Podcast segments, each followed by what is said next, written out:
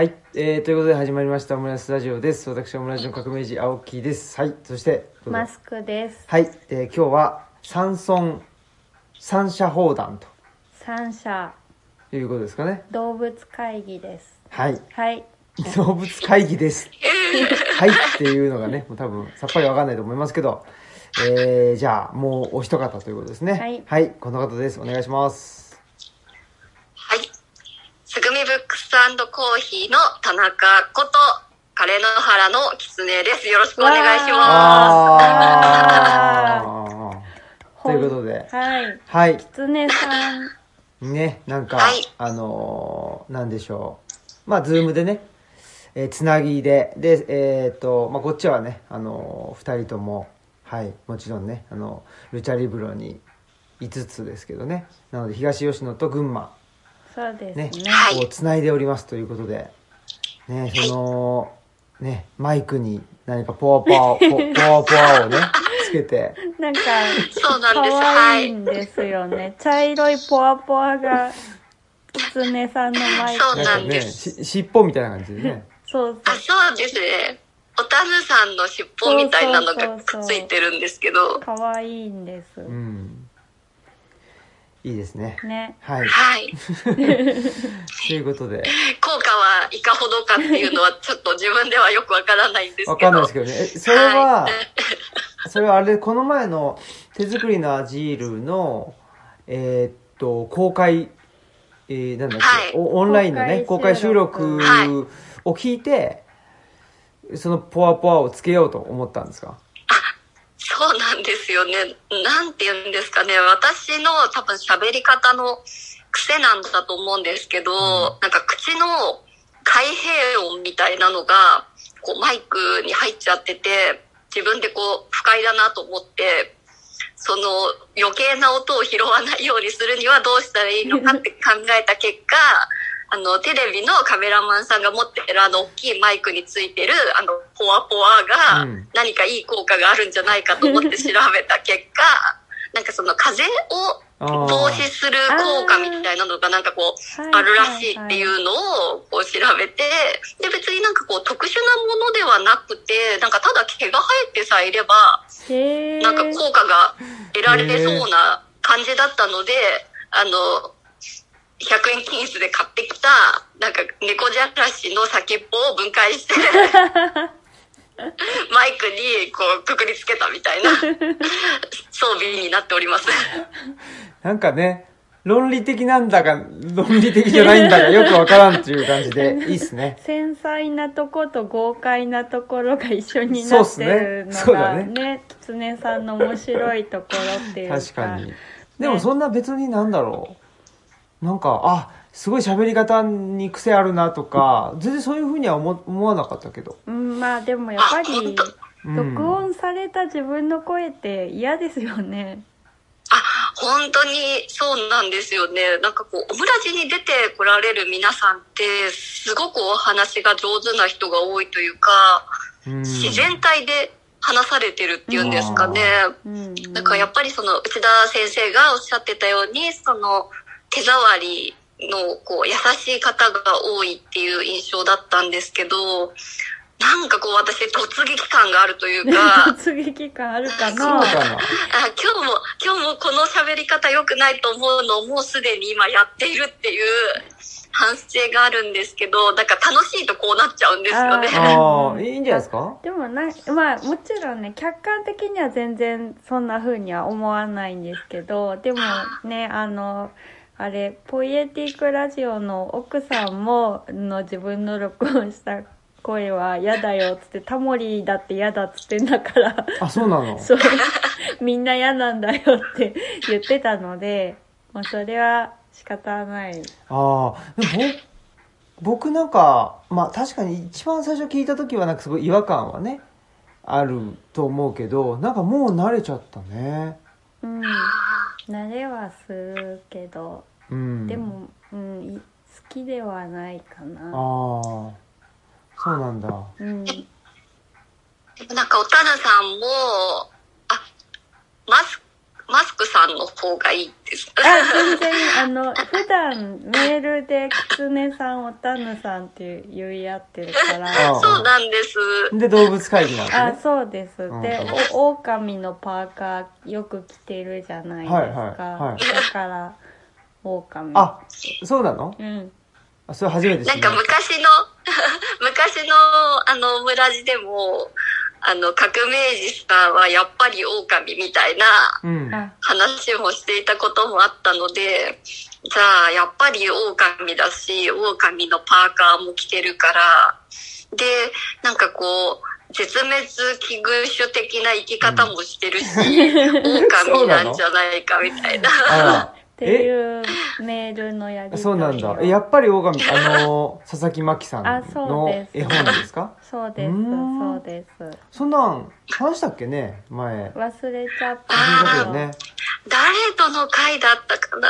なんかでもそんな話をされていたなっていうのを思って、あ、やっぱりな、みたいな感じだったんですよね。そうなんだ。いやーでも、でそういう時も、うんそうかそうか。すいません、その、おたぬさんが、うんその、低い声で、オムラジ撮るときは、意識的に低い声でああ。話してますっていうふうにうんおっ。しゃってたのを聞いて、あ言ってたねあ、そうだ、私ももっと 意識的に低い声で喋ろうって思ってるのに楽しいとこれで喋っちゃうみたいな感じがあるのでわかる。すごいわかこれ、る。なんで低い声で喋るんだっけ？いや、うん、なんか、浮ついた印象？あ。浮ついた。でも私もうん。本当に、あの、そんな感じです。自分でも。そう。なんかもうちょっとこう、落ち着いた、なんでしょう、理想、理想っていうか、なんか、あの、ニュース読む人みたいな そう。風に、落ち着いた風に聞こえたらいいのになとうーん。思うのでう、ん。しかし、現実はそうではない。うん。そうですか。そんな別に、うん、そっか。ね、でもほら、あのー最近、えっと、オムラジにも出ていただいたりとか、あとはね、純駆動で、あの、僕もあの対談させてもらったりとかしているね、あの、竹俣さん、竹俣さんとかをね、あはいご自分でおっしゃってたけど、ね、もう乗ってくるとどんどん高い声になるっていうね。大好きですけどえね。いいでしょ？だから。うん、あ大好きああの感じもそうなんですよね。だから、自分だとすごく気になるんですけど、竹俣さんたちがそうにおっしゃってたりとか、あの、ターヌさんが言ってても全然そんな風に思わないのになって。思うんですけど、自分は、なんかこう、もっと、もっと低い声で喋ろうみたいな。いや、でも本当そう、じやっぱね、でも、そうですよね。自分だと気になっちゃうんですけど、そう。うん。うーん。でも、そう、あ、そうそう、なんか声の話ばっかりになっちゃうとあれなんだけど、あの、ね、公開収録もすごい楽しいお話をありがとうござあいます。こちらこそありがとうございました。もう、周り中から喋りすぎだと、そんなことない。普周段り中そんなに喋らないのに、3ヶ月分ぐらい喋ってるんじゃないかっていうぐらい言われて、でも、なんだろう、やっぱすごい面白かったのが、なんか、なんだろうな、あの、なんだ、しのちゃんって和菓子しか食べないと思ってたとか、テレビ見るんだとか、なんか本当にどういう人だと思われてんだろうっていう。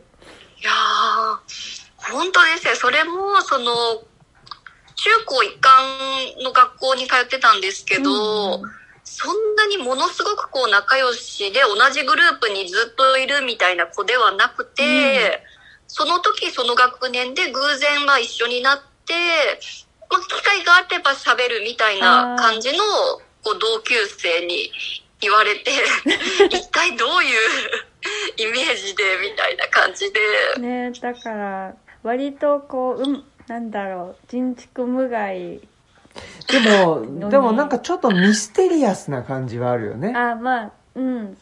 そうだうん。ねなんかん全部は知らないんだろうなっていう感覚はあるのかな接してて。全部は知らないってどういうこえなんかその全然いや裏表があるっていうことではないんだけどそのこうこのまんまな内面も全部このまんまの人なんだろうなみたいな人っているじゃない。でもでも結構 あの革命児さんとかはそうかなって思うんですけど。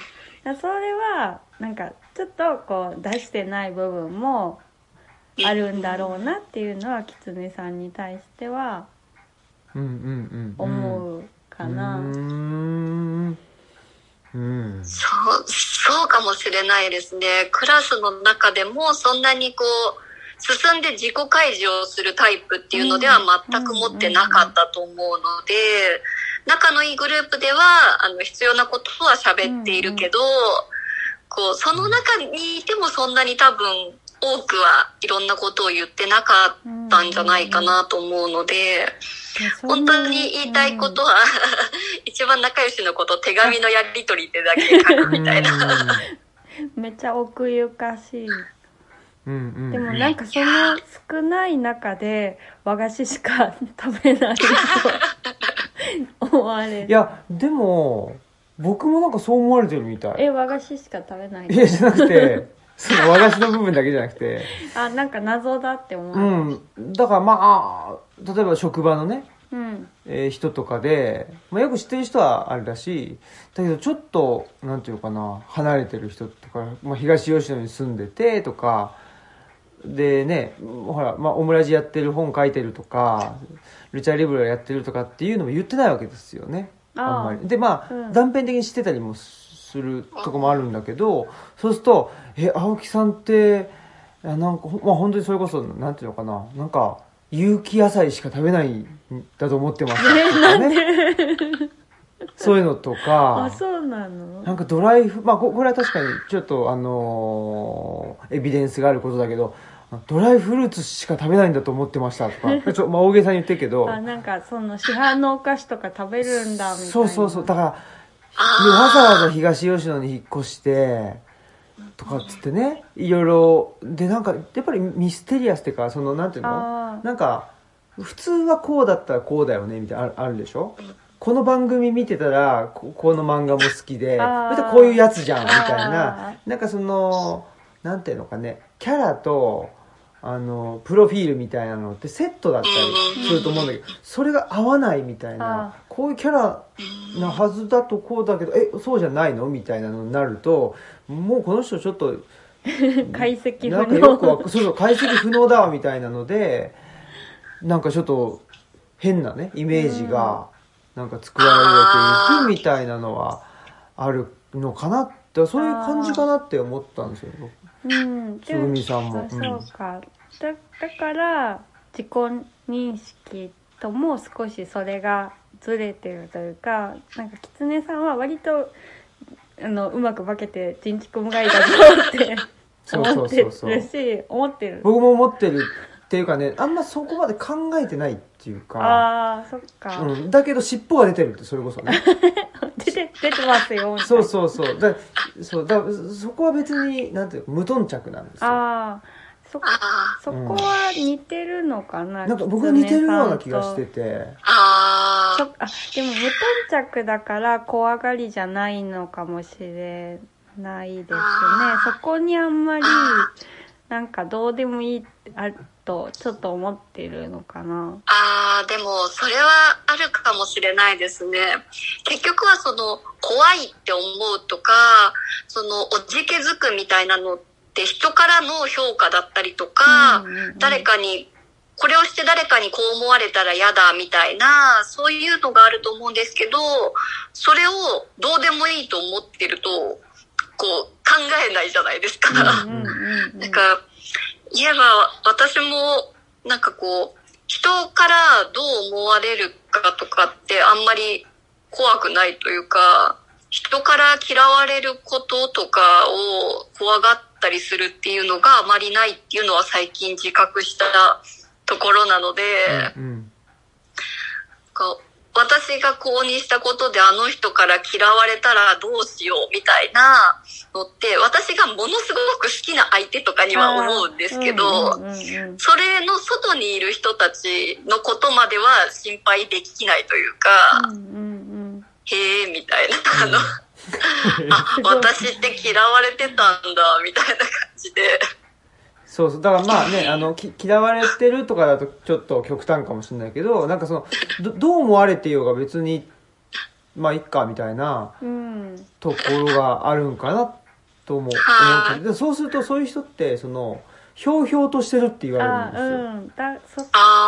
が似てるかもしれない、僕はめっちゃひょうひょうとしてるとかあ、言われる。言われるんだけど、ひょうひょうとしてるっていうのはよくわからなかったけど、多分なんかあんまり気にしてないっていうかね、周りからの評価を。うんうんうん。そういうことなのかなあそうですよね。うん。それは狐さんにもそう感じたし、まあそのこの間の話してることからもなんかだから多分ご自身の中でいろんな苦悩とかは全然あるんだけど それがなんだそんなに見えづらくてスーって軽やかに移動してるように見えるっていうか、それがすごく感じた。うんうんうんし、うん、だどう見られてるかを意識してないけどなんか自然にパンクなのは だから本当にそのポポーズな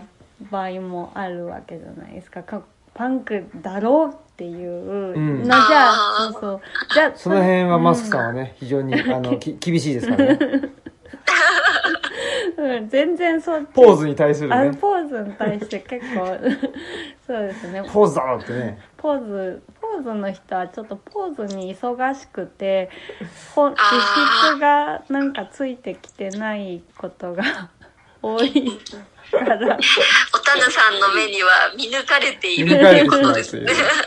嫌だなって思っちゃうんですけどなんかその全然ポーズのことを全く意識してない、あー。うん、あー、でもそうですよね、うん。ポーズっていうのはまさに人に見せるためにやることだかあら、そうそうそうそう。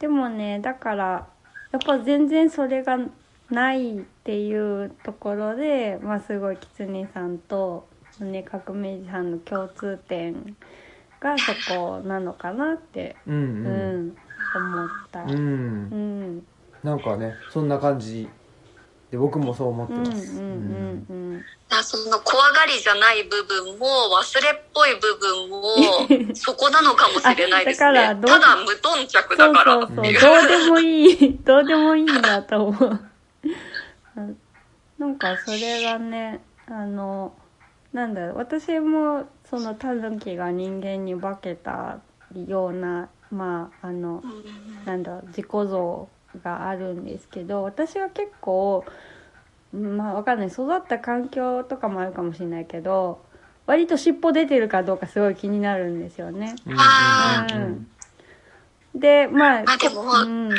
そうそうそうそこはちょっとやっぱあの狐さんのひょうひょうぶりとは全然違うなと思っていてまあだからポポーズをしてる人に対して厳しいっていうのも自分の嫌なとこを見てるような。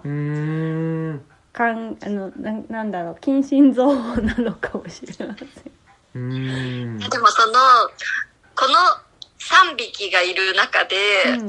おたぬさんが一番社会のことを見てるなっていうのはすごく思ったというか、その社会の人たちの目を意識した上で自分を見てるから尻尾出てないかなとか、周りの人たちと同じようにできないなみたいな形で、その社会に自分を合わせようっていう気のある化け方をしてるというか、なんかそこにこう、なんていうんですかね、違和感みたいなのがあったとしても、やっぱりそれに自分を合わせなくっちゃっていう、正しいのは社会だからっていう視点で、あの人たちから見て自分は正しいかどうかっていうような、こう、化け方をして、こう、疲れちゃったっていうところがあるのかなっていう気がするんですけど、私の場合はできてると思って、あの、社会を見てるので、社会に興味があるっていう点では、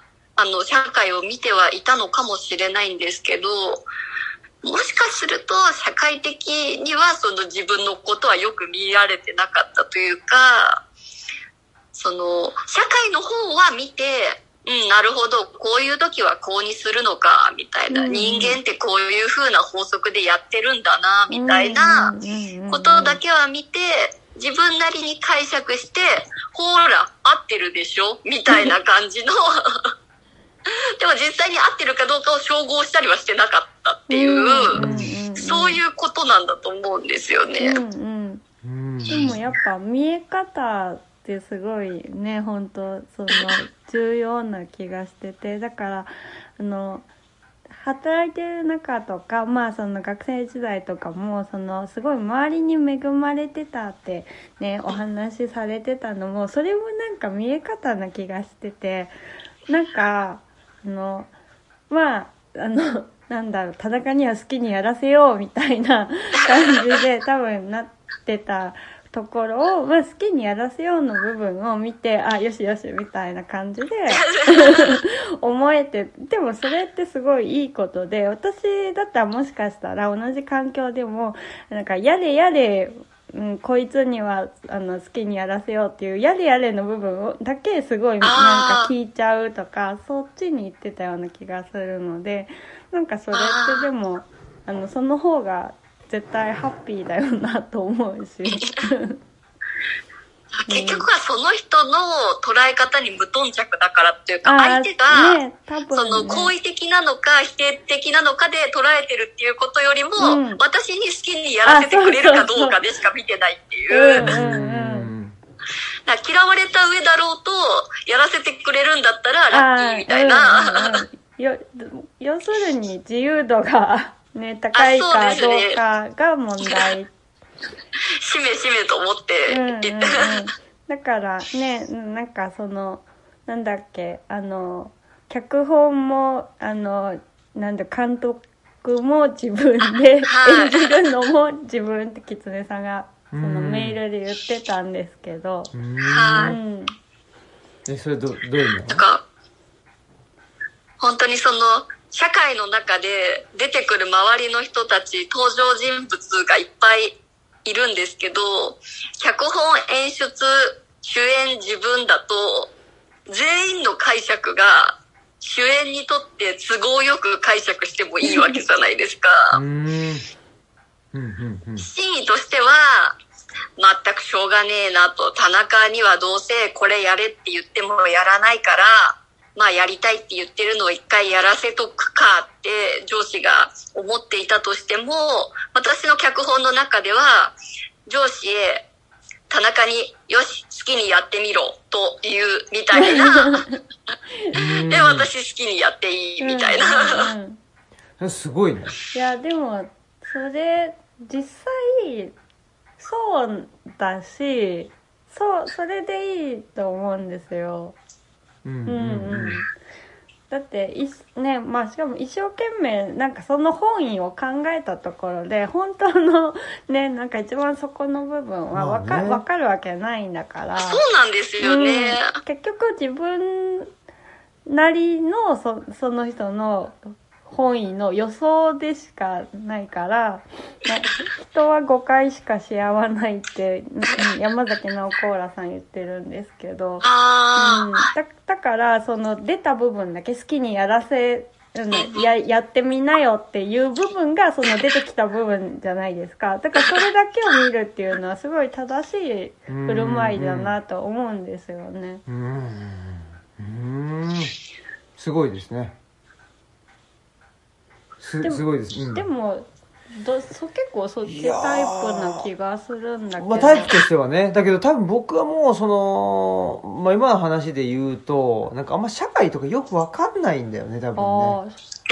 あだと思うあ多お分うん。えよくわかんないっていうのは。だからなんて言うんだろう。まあさっきの話で言うとねその、うん。社会に、まあ、マスクさんの場合はその合わせようとするわけじゃないですか、うんで、えつぐみさんの場合は合わせようというか、なんか見てはいて、うん。である程度そのなんだろうなんか断りは理解はするんだけど、で合わせられてるっていうふうに思っまあてるっていうことだね。その、ある社会のルールみたいなのを、あの、おたぬさんと私はある意味意識はしてる。うんでうん、おたぬさんは社会の状態を把握した上で自分をそこに合わせていこうとしているっていう。で、私の場合は社会の状態を見て、その、ある程度の法則みたいなのは理解したつもりでいて、うんで、その法則にのっとって動いていると思ってるっていう。だから実際にどうかどうかはわかんないんですよ。ね外から見たら変なことしてたんだと思うんですけど、自分の中ではよしよしよくできてるなって思ってた。うんうんうんで、革命児さんの場合は、社会の状態もまずあんまりよく見てないし、自分が、興味ない。社社会と合ってるかどうかもあんまり見てないみ見たいてな。ない。すごいなんかどう獣道を切り開いてきたのかなみたいだからやっぱり一匹狼なんです。なあーだやっぱり人懐っこい一狼匹狼みたいな。そうかあそういうことかもね。すごい、さうんでも本当にそうで三者三様。ね本当にそうですわ。なんかうん。結構僕社会社会とか言うじゃないですか。だからその社会を、まあ、普段あんまり意識してないあから結構なんていうの意識しようって思思って意識するんですよ。社会のこと普段僕生きてるのはあんまりなんていうの社会とかもまあ意識してなくってなんていうのかな。とはいえなんかまあうんまあだから僕はねなんか自分が一番まあパフォーマンスというか生き生きとできるかどうかだけを考えているので、それが社会的に合ってるか合ってないかとかっていうのは、そんなに意識的には考えてないんだけど、多分、う僕は肌感覚的に、多分そこでアウトなことはししてないんだと思うんですよね。もしくは、まあ、これね、あの、たまに言うけど、どんなきついことでも、あの、い、何？えっ、と、笑いながら言ったら OK みたいなの。だと思ってる部分もあったりして、まあ、それが本当のかどうかあれだけど、言い方みたいなのとかあ、まあ。やり方とか、はいね、その辺は多分、なんていうのかな、まあ、うまいとか言って、うん、まあ。言われたりするんですけど、その辺でなんとか、だから多分ね、その時代源を走ったりもしてるんだけど、野生の感風で性の感じで、なんとかね。ただ僕の後ろに来てる人はその爆、あの、ま巻き添えを食ってる可能性もあるんだけど、でもやっぱちょっとその辺はね、かもしれないねそう、多分ね、社会的にうまくできてるとかできてないとかっていうのをそもそも僕はあんま考えてないっていうとこはあるかもしれないですね。本当に三者三様うでん。やっぱり狼のルールで生きているんだと思いますね。マイルールでね。なんか、内山隆さんの、あまた内山隆さんの話をしちゃうんですけど、なんだったっけな、里山の本だったか、なぜ、ん？人は狐に騙されなくなったのかの本だったか忘れちゃったんですけど、何かに、その、狼の話が出ていて、あの、なんだったっけな、あの、て天神港こう甲信塚か。甲信塚とかがある、あの、つ石が立ってるじゃないですか、辻とかに。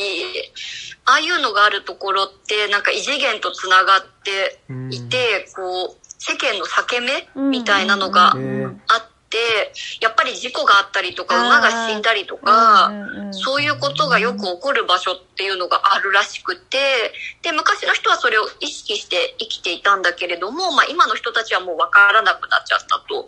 でも、狼だけはそこを把握していて、その裂け目を利用して、空間を移動したりしてるんだとかっていうようなへ話があったりするっていうような、うん。だから、狼の人は、地雷芸を突っ切っているように見えて、どこかの間は異次元走ってるのかもしれないのあで、すごい。なんかでも確かにつ辻がどうだとか言ったりとかなんかあのあれだ百鬼夜行賞っていう漫画があるんですけど、今井千子さんっていう漫画はい家さんが。あわかります。うんではい。なんか、あの、妖怪の道みたいなのを、たまにこう、妖怪の提灯つけて通ってて、そこはたまに人が紛れちゃうけど、基本あんま人間は使わない方がいい道で、そこを通ってるんじゃないかなっていう。そうですね。だから無頓着だから、自分ではどっちの道走ってるかは気にしてないけど実は入ってるみたいな。うんでも他の人が真似でき、それをしようとしたそうでらす、よね。身を滅ぼすみたいいやな。それこそ水木しげるか、青木新平かみたいな。茂木さんのこともぎちゃん曰くね。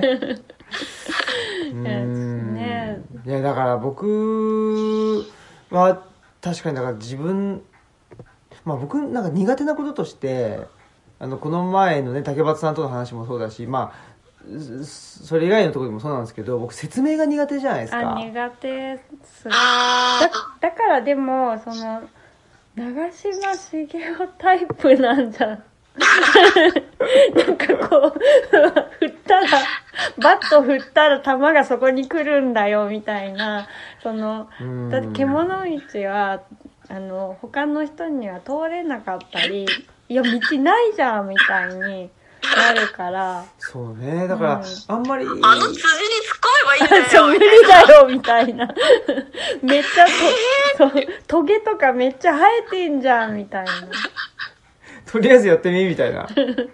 無理だわ。ひどいやつだよね。だから、うん多分、私が説明は割と得意というか、取材の時説明係みたいになるのは、最初できなかった、あの、社会に対しても多分うまくできてなくて、で、いっぱいこう、他の人を観察して、やっとできる、ちょっとやっと真似できるようになったっていう経験があるから、で、なんかコーチとかも、その、選手としては振るわなかった、そ人とかの。天才型と努力型そうの。そうそう。だから長嶋茂雄がその監督向いてないのは、あの人はそのできちゃうからであって、なんか選手としてはうまくできなかった人の方が、なんかあの、できない人の気持ちもわかるし、そうだね。そうそうそうそうう。ん。バーッとい言ったらいいんだよとか言われてもわからんだろうっていう 気持ちもわかるっていう部分では説明ができるっていうのはそういうとこそうろかもなんですよ。そのうん説明ができないんですよ、僕。うん。どうなんだ？狐さん説明とかって割と得意ですどうなんだろうその辺説明するのは多分あんまり得意じゃないんだと思うんですよ。すぐ言葉が選べないうんうんうん。ので、でも文字で、あの、しばらくこう、こねこねさせてもらえる時間がうんうんうん。あるのであれば、苦手ではないし、好きといえば好きだと思います。うんうんうんうん。そその相手にどうやったら伝わるのかとか考えるのは好きなので、うん。どちらかといえば、あの、説明できる方だと思ってやってきたみたいな。でも本当に通じてたかどうかはわからないんですけど。でもまあそうですよね。時間はちょっと必要ですよね。うん、なんかその説明できる人って情報をなんていうかな分かりやすく並べられる人だと思うんですよ。あーそれは多分ねその図書館師匠というあそうですね。なんか修正が。あるのかな。まあほんで僕が説明できないっていうのはどうしてもなんかその物物語ってしまうんですよ。あ情報をポンポンポン例えばまあねあのルチャリブロの説明してくださいって言われた時にまあ人口1700人のえ山村にで自宅を開いて図書館してますとかでいいのに本来はね多分いいのに、なんかあのいやあの、えーここに来るのはまずえー車に乗って電車で、えっ、と、1時間半ぐらいかかるっていう、結構な、あの、過疎地域なんですけどね、とかっていうところかはい。ら、スタートさせちゃうんですよ。だからオムラジが脱線ばっかりみたいな、まあ、特に初期のそのオリジンたちとの語りは言葉遊びばっかりじゃんみたいな。風にそうですね。そうそうそう。誰かが投げた球からなんかそこ拾っちゃったみたいそうなそうそうそうでそれにみんなが乗っかってくるみたいなそうそうだからまあそもそも本筋があるのかどうかはわからないけどそう,、いう風な話し方し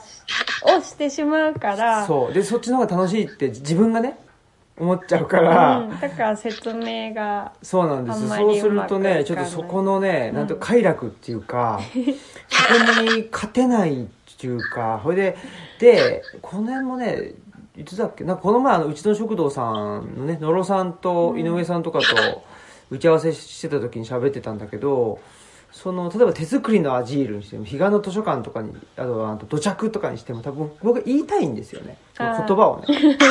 で言葉を言いたいところから、その意味を考えていくから、うんだから、やっぱりそれも快楽なんですよ。あでもだからお音に音に寄ってるっていうのはちょっと狐さんも割と音の人なのかなっていう。うんそうですね。でもなんかうん気になっちゃうっていうのはすごいありますね。あの、革命児さんがリズムがいい言葉が好きっていううんうんうんのもすごいわかるし、こう響きみたいなのに、なんかこう座りが悪いなみたいなのとかうんうんうん、なんかこれとこれ似てるとか、その、英語なのに日本語の意味がありそうな言葉みたいなのとかがうん。こう出てきたりすると面白くなっていっぱい調べちゃうとでか。もそういうのはわかる。あそれを音のクオリアっていうん。でしたっけうん、はい。へえ。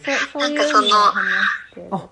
あ、とかっていう言葉が、その、あったかいイメージを含ん。でるとか、そういう、こう、なんて言うんですかね、音がまあ含んでるニュアンスうんみたいなのとうんか、組み合わせで生まれる効果みたいなのとかを、まあそのクオリアっていう風にうんうんうん。言って、その企業のネーミングだったりとか、何かその、なんだろう、解解読みたいなものとかにうんまあ使ったり、うん戦略的に使ったりっていう風にまあ研究されてるっていうものみたいなんですけど、だからその、なんだろう、意味じゃないニュアンスっていうんですかね、うんまあ雰囲気とかうん感覚みたい本当な。まさに手触りのような。あ、そうですね。うん、そうか。いや、あのね、安田昇さんの本とかも読んでても、やっぱり日本語ってね、まあ、言霊じゃないけど、うんやっぱりそういう言葉のニュアンス、手触り？うん。うん。うん手触りに、だから、手触りありきでそこに意味が乗ってくるってうんいうのって多分結構あったんだろうし、うん。ね、その言葉ってでもそういうところすごいあると思うんだよね、うん。だから、ね、昔はそれこそその何、えー口に出してっていうかねうん。声に出しして、うんね、あの言うわけでしょ、ね。え。うん、それが大事だかうら、そうするとやっぱりそのこ言葉自体がその視覚的に持つ意味。まあそれも大事だったのかもしれないけどやっぱり聴覚的にねきうん。どどうどう聞こえるかとか、うんうんうんその方が大事だったんじゃないかなっていうかね原初的な意味として、ねだから地名とかでも音が先にあって、うんうん。後から漢字つけて、そうだよね。なんかあのなんだろう。ななんか辻褄合わせたみたいな、結構ありますよね。だからうん。うん、でも確かになんか手触りが妙に好きみたいな言葉ってそれを聞いてからちょっと意識してみたらなんかアガペーとかなんでアートがアートペー合わせたんだろうみたいななんかうんうん好きさとかあそういえばあるなっていうのを。ああ、でもそうですよね。やっぱり好きな言葉って、あ、なんかちょっと法則あるな、あみたいなのとそうそうか、なんか、だからほん、うん、面白い、それが。うん私人の名前とかでも、うんその人の持ってる雰囲気と名前の漢字とか響きとかが合わないとすごく覚えられなくて、そっかそっか。なんかこう、何さんっていう名前だっていうことは分かってるのに、なんかこの人にすごい私の中のイメージで似合わないって思うと、毎回誰かと間違えちゃったりとうんか、はいはいはいはい。なんかこう少し違う名前で覚えちゃうとか、んそういう、んなんていうんですか、自分勝手なこう、イメージの受け取り方みたいなのがあったりとか、あその、文字に対する色みたいなのとかも、うんうんなんかこう、えー、その言葉なのに、こう赤で書くんだみたいなのとあか、なんか別にその言葉何色で書いてもいいはずなのに、いや、この言葉だったら普通黄色で書くんじゃないみたいなのがこう自分の中であるとか、なんかそういう法則にのっとって自分のこうお店のものとか作ったりとかしてるので、なんかそこら辺は自分でやってるっていうのは、あの、自分の思い通りにはなるんですけど、うん。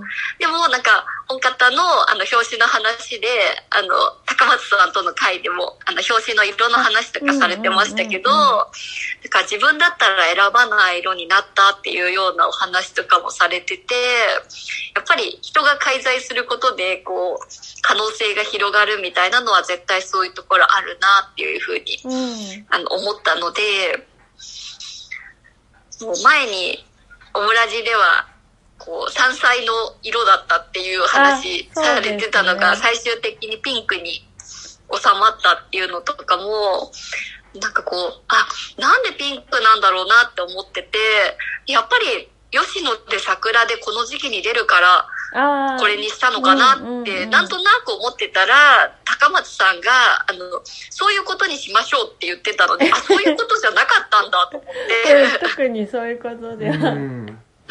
なかったですね。な、なんか、山菜っぽい濃い緑とピンクを、まあ、デザイナーさんが提案してくれて、なんだろうね、なんか、やっぱり、タイトルの、その、なんだろう、タイトルの硬さ、柔らかさじゃないけど、と、あと、まあ、なんか、あの、絵の線の見え方とかを私は、なんあかピンクの方がいいなって思ったあ、のか。な。うんうん。確かにあの、優しいとか、あったかいとかっていうイメージであれば、やっぱり緑とピンクだったら、ピンクがうん選ばれるなっていう感じは、すごくわかりますね。ね、あとやっぱその他人が介在するっていうところで、まあ、緑だったら本当になんかあの自分も思いつきそ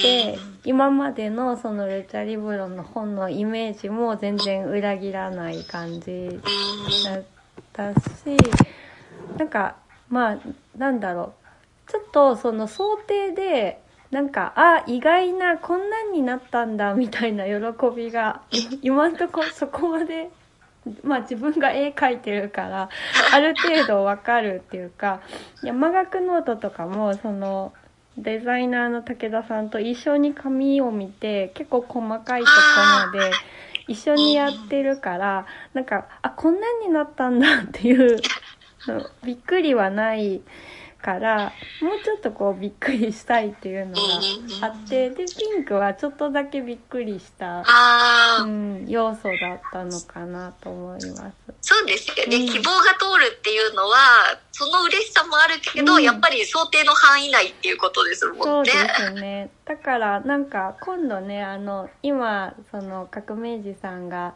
東洋経済オンラインでたまに寄稿していてでなんかねそのうちは本になるのかな、うんそれが。発表ねうんうんでさなんか東洋経済だったら今までと全然違う表紙になりそうだなと思っててそれはすごい楽しみなんですよね。ああ、いいですね。でもきっと、おたぬさんに、相談の依頼が 来るかな？来ることでしょうから。私なんか東洋経済できたらすごいそうね東洋経済なんか白井聡さんみたいに革命児さんの顔とかが ズーンって来るのかなとか予想してるんですけどそれはそれで面白い。それそれをイラストでっていうのでいいよね。イラストで。あ、いいと思います。ゆるめっちゃ面白いよね。ゆるすぎる。東洋経済感ないなでも最近やっぱりなんか研究者の方で顔ドゥーンみたいなのがちょっと流行流行ってるね。なんかあ、ああ、でもそう、うん。まあ、帯、帯ぐらいでいいんじゃないですか。すよね。写真は帯で、うん。あのでもさ、はい。なんて新書とか、まあ、斎藤斉藤浩平さんもそうだしさそうです。ね。あれちょっとそのイメージですよ。国分光一郎さんとか、あれダサいよねうーん。なんであ今ああいうの流行ってんのかな。いやでも多分まあその著者の顔でっていうのはやっぱその漫画家さんもそうだし声優さんとかも結構顔出すでしょ？だからそれがまあ多分いわゆるマーケティング的にああ。いいんじゃない？顔を知りたい。そうなんじゃない？のかな、うん。そうか。まあ内田先生もねたまに顔最近ね。うんうんうん。ドドーンって出たり、だからねそでも知りたければ大体奥付けとかにちょっとだけ小さい写真載ってるじゃないですか。ねなんかあれで見るのがこあ。う普通だったという。そうか。そうなんかでちょちょっとちっちゃいからなんか想像膨らむみたいな。ちっちゃいちちっちゃいしなんかちょっと前のさあそうそうそう。なんかちょっと若い頃の写真とかねあのねうん。使ったりしてるんだよね、うんうんうん。でもちょやっぱちょっと違うんだろうね。なんか今のその本をね、あの売るっていう時にだって明らかにねその人の顔を確かドーンにってね佐藤勝さんと まああの人の顔はねもうずっと出てる。けど、うん。でもそうだよね。池上彰とかなんかさ、ね。茂木健一郎とかね。まあ本当みんな出しやてる、ね、っぱり目で見るメディアみたいなのあーが主流になってるからっていうことなんですかね。テレビとか YouTube みたいな、あーそその映像で見る人たちイコール、こう、有名人だったりとあか、こう有識者みたいな、こうイメージっていうんですかね。うん。誰だかわからない人みたいなのって想像できないから、そっかそっか。で信用できないみたいな。本とかを見つける時もあ茂木健一郎だみたいな うん。風に視覚で見つけた方が見つけられるみたいな、ね、でもなんかさ一方でポッドキャストとかうん。すごい増えてるでしょ、ああなんかこれ何なんでしょうね？コロナ禍で増えましたよね。それは。あーどうなんですかね。なんかサブスクとかもなんかあんまり理解してないので、あー。そんなにこうよくわからないんですけど。うんうんうん。 Spotify とかね。ねえでもどうなんだろなんかね、はい。あのこの前からあの TBS ラジオというねラジオでずっとずっとレギュラーもう30年ぐらいなのかなレギュラーしてたあの大沢悠里さんっていうあの TBS ラジオのアナウンサーの人がいてそでその人があの UU ワイドっていうのをもうずっとやってたんですよ、うん。その日中のね時間に、うん。午前中かな。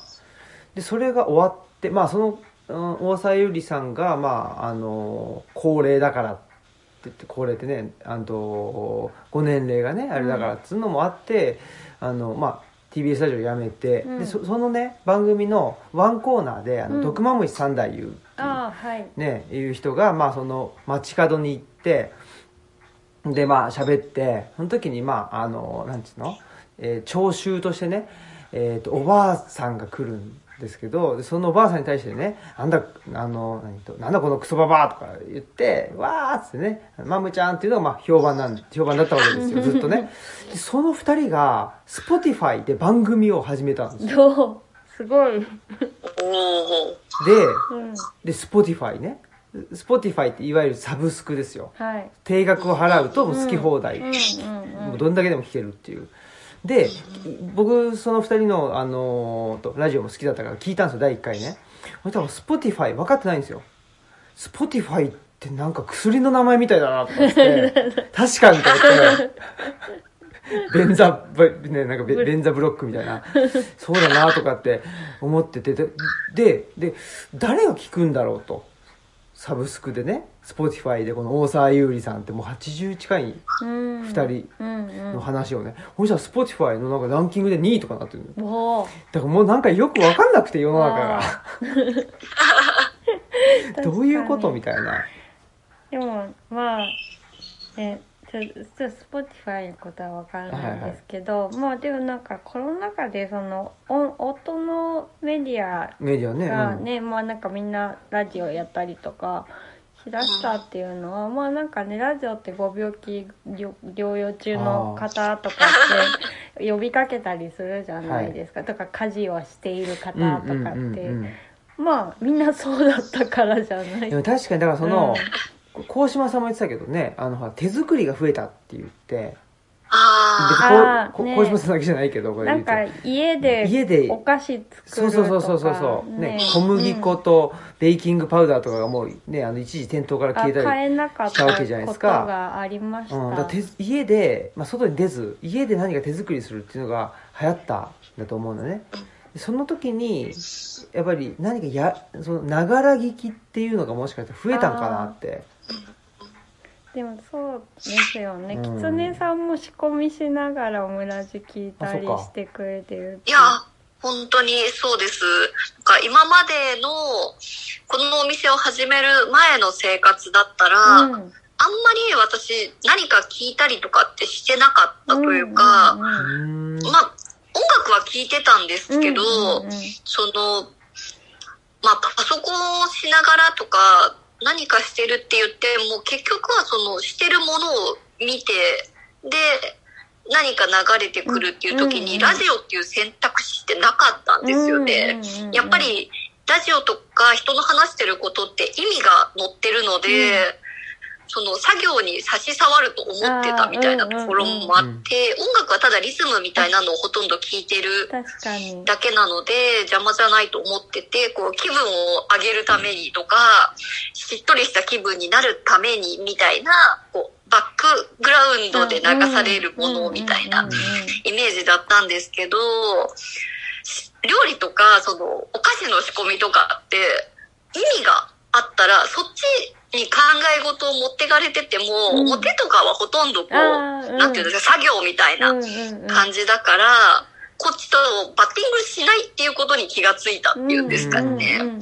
だから今までとそのやってることが変わったことで、その耳に流れてくるものの、あの、質が変えられたというか、そういうのはあったと思うので、もしかするとそのおうち需要みたいなので、皆さんも自分のやってる中身が変わったことで、あー。その耳に流すものも変わってきたっていう可能性はあるかもしれないですね。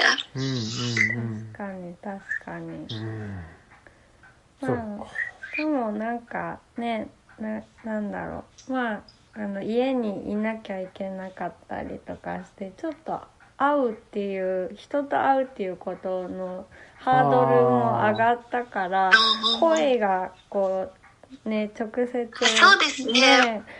こ聞こえるっていうことのちょっとこうなんか嬉しさっていうか、ねなんかその人と会ってもマスクしてディスタンスでっていう風に変わったから急に変わったからなんか声をこうなんか気にせず聞けるっていうことに対する需要っていうのがなんか上がったのかなとかうん。ね。え私がこの、なんだろうな、オムラジを聞いててもそうだし、オムラジを聞き始めてから他の、その音声メディアみたいなのも聞けるようにうんうん。なったんですけど、それを聞き始めてから、あ、こういう音声メディアって、例えばその山村夫婦砲弾みたいに、ほとんどお二人でおしゃべりしていたとしても、うん。その聞いてるリスナーのことって意識されてるじゃないですか。すね。テレビってうん。完全に視聴者のことって無視してますよね、基本的には。なんかあんまりその視聴者に向けて喋ってるっていう感覚を受けないというか、うんそのテレビの画面の中で完結してることをこう見せてるみたいな感じかなって思うんですけど、音声メディアは二人で話していようと、まあリスナーに話しかけていようと、やっぱりなんかその聞き手のことをすごい意識してる音声が流れてくるっていう気がするので、なんかこう、質が違うなというか、テレビの流し聞きと、その音声メディアの流し聞きって、だいぶなんかこう、中身が違うなっていうふうに、最近なんか思ったような気がします。うんうんうん。でもそれはそうかもしれない。だからそこにちょっと参加してるじゃないけど普通に自分は発言しないけど3人目としているようなうん感覚がうんあるのかもしれないですね。か寂しさを持った上で聞くんだったら、うんやっぱりそっちの方が、なんかこう、無意識的にだとしても、なんか嬉しい音声のような気がします。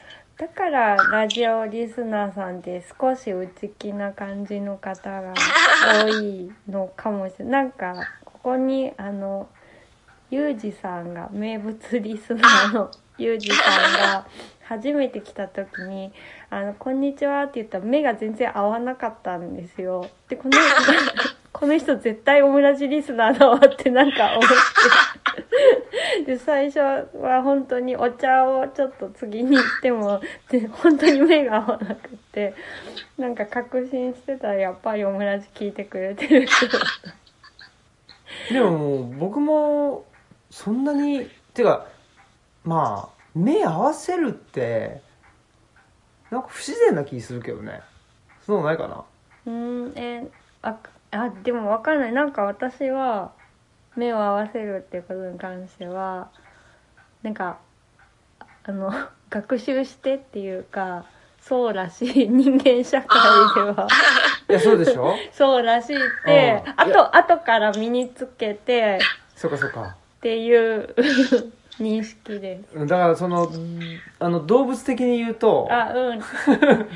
多分動動物的に言うと多分ね 目あ目あったらあ、そう、多分、とちょっとあれなんじゃないっていう気もちょっと警戒じゃないけなど。なんていうのかねなんかああ相手相手のテリトリーじゃないけど、うんうん睨み合いになっちゃうみたいな。そうそうそうそなんか、だからね、く熊と会ったら目を合わせたまま後ずされとか言います。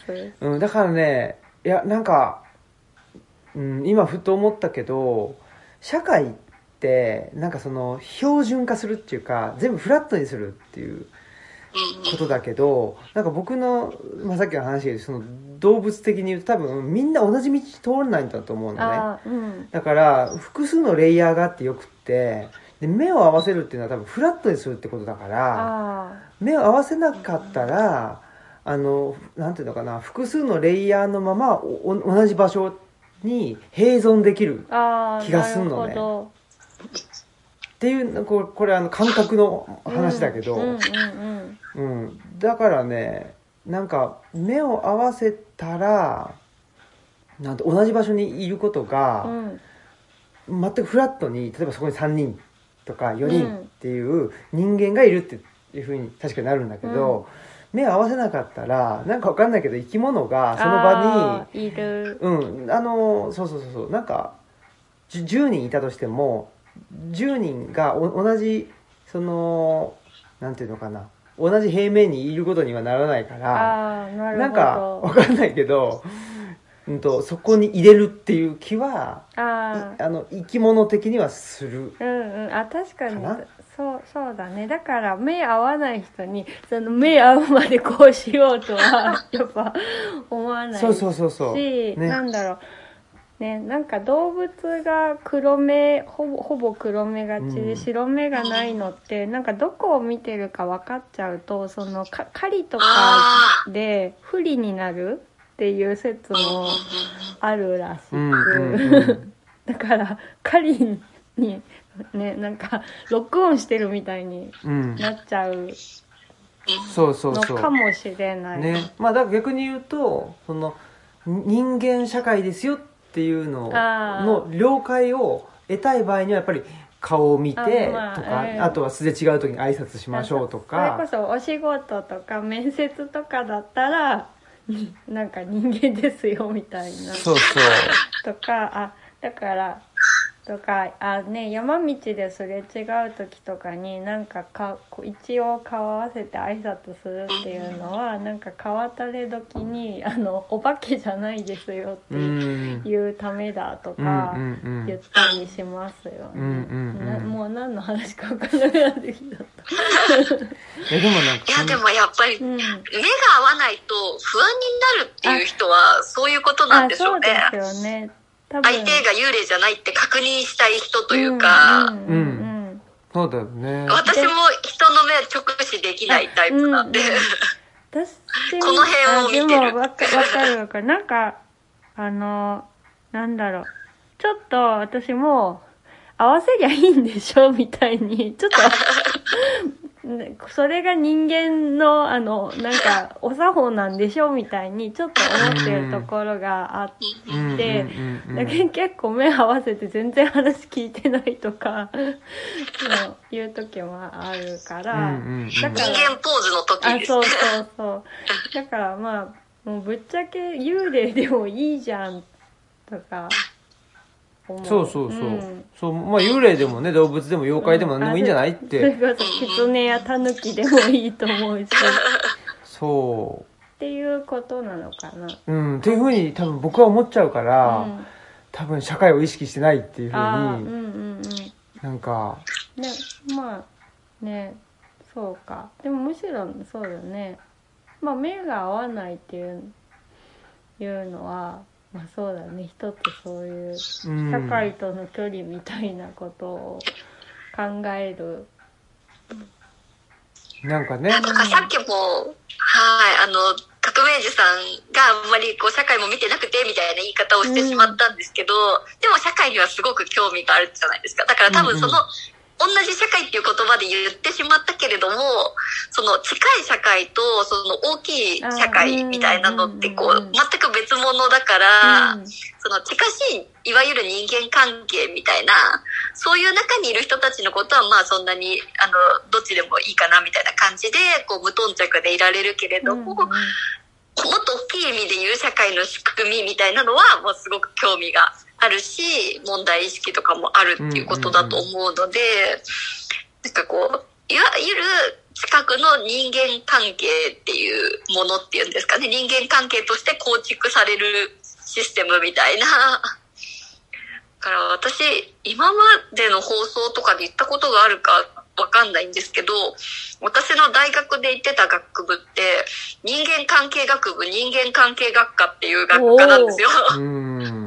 うん恥ずかしくて、なかったというか、あんまり言わないんですけど、大体人に何専攻してたのって言われたら、あ、社会学と心理学の合いの子みたいなことやってましたとかって言って、その学部名は言わないみたいな感じだったんですけど、なんか、おったぬさんとやりとりをしてる中で、うん。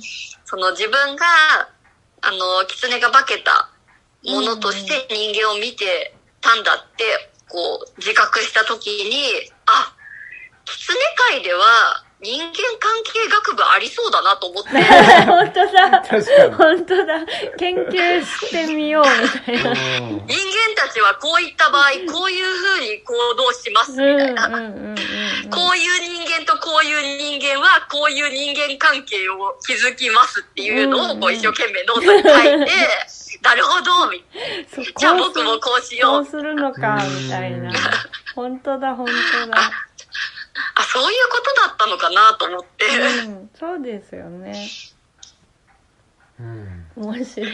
ねえ面白い話をずっとしてきたんだけどそういえば本方の話を全然しなかったですね そうですね、まあ本方の話に。本当はねあの本文もね読んでいただいたりとあかそうですねねうんいそうなんです。ありがとうございました。なんかすごい光栄でした。やいやいやこちらこそありがとうございましたでもやっぱりそのあのこれ分かるって言ってくださったところがなんかあの本当に師匠のうん人だなっていう、うん。うんうんあの検索のねあのちょちょっとこうなんだろうマニアックなというか、うん。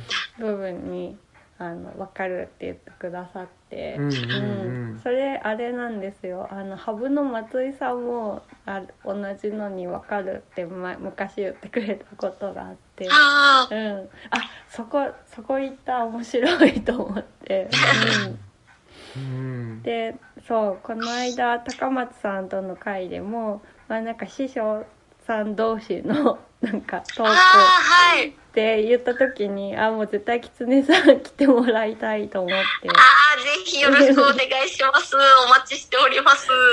て ね他にもねちょっと同業の方おられるのでなんかうんねそういうそういう企画をねねお話できたら、ね、我我らはもう退いたから何を言ってもいいですよそうですね。はい。怖いものなしなので。他の人はちょっとあのイニシャルトークにしたらいいのかなと思うんですけど現役の人はね現役の人はねちょっとのそうですね。その皆さんが言いにくいことを我々があそうそう言ですねうみたいな。そうそうそうの野良の役目としあてそうですね。はい。うんいいっすね 野良は気楽でね。いや、やっぱりそれが外に出るっていう意味かなっていうのは、本当にやっぱり中に居続けるとどうしてもこう、あ、ちょっとって言いよどんじゃうところを、そうですよね。まあ別に私たちもう言っても怖いことないしみたいな。そう本当に 本当に楽。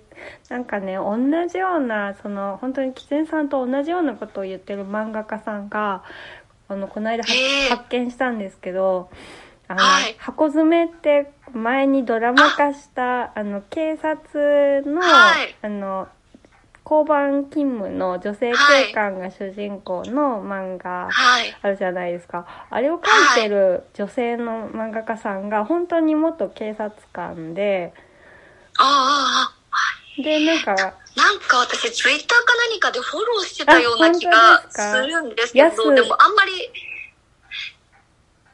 タイムラインで見かけなかったような気がするので、あんまり詳しく知らないんですけど、うんうんうんうんえ、なんかねほとんど漫画描いたことなかったし、読んだこともなかったらしいんですよ。ええセイントお兄さんぐらいしか読んだことがなくて。それでしかもそそうそうそう。で、なの、んか、すごいですね。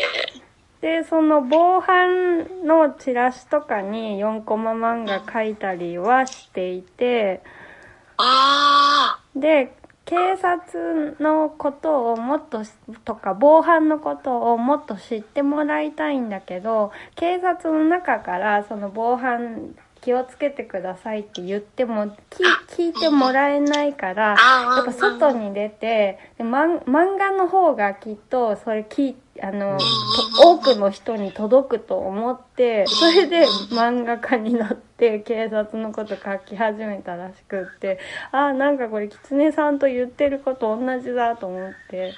いやー、すごいですね。でも実感としては本当に、あ、やっぱりそういう人がいるんだなっていうのと、うんうんうんうんでもそれで漫画が描けちゃうっていうことがすごいですねそうそう。しかも、すごいね、賞とか取ってるし、なんかね、もう今、なんあれ、最初、なんかドラマになった部分とかは、まあなんかお仕事ものの、なんか、あうん、なんだろう、コミカルな部分だけなんですけど、まあ、缶を追うとすごい深い、なんか、あ話に、うん、なっていくので、これが、防犯のチラシに漫画描いてた人がこれが描けるってすごいなと思って。さあ、それもすごいし、なんかその深い部分をテレビでドラマで取り上げないっていうところもなんか、あ、そうさですがっていう感じがしますね。そういうものなんだなっていう。そうですよね。いやー、それは、あーでもなんか読んでみたくなりました。あすごい面白いです。もうね、今読ま、読んで読んでって言って、うん。うん、ちょっとずつ。寝る前にね少しずつ。そうそうそう。ちょっとね僕あの漫画が得意じゃないっていうあんまのがあるんでね。りほっとくと漫画、うん。なんかその、ほっとくと漫画を読まないっていうね この。なんか文字の方がよくて、その漫画でわ、わ、なんかわかりやすく漫画でわかる何々とかっああ、はい。てなったりするじゃないですか。ねっちの方がわかりにくいらしいんですよ。それがびっくりで。